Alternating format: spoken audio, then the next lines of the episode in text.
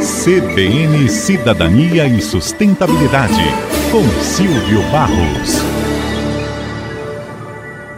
Olá, ouvintes da CBN. Esta semana vamos começar comentando um fato recente que pode ser benéfico para o cenário da sustentabilidade na indústria automotiva brasileira. A montadora alemã Volkswagen anunciou há poucos dias atrás a ampliação do seu plano de investimentos no Brasil e deve iniciar a fabricação dos seus dois primeiros veículos híbridos no país até 2028.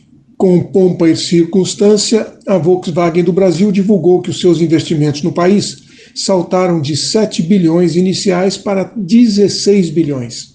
O aporte adicional contempla a chegada dos modelos híbridos da marca e também alterações na matriz energética das suas fábricas. De acordo com a Volkswagen, os investimentos acontecerão em duas etapas. Na primeira etapa, a montadora vai desenvolver e produzir quatro modelos inéditos no Brasil, além de instalar uma fábrica para o desenvolvimento de motores para veículos híbridos. Posteriormente, a empresa trará a linha de montagem de novos modelos híbridos, com a possibilidade, inclusive, de fabricar veículos 100% elétricos aqui no país. Além da inovação tecnológica nos carros, a Volkswagen também anunciou que pretende adaptar suas fábricas para utilizar biometano como fonte de energia alternativa, numa parceria com a Raizen, que vai fornecer 50 mil metros cúbicos diários de biogás. Essas iniciativas credenciam a montadora para acessar os incentivos fiscais do programa Mover Mobilidade Verde,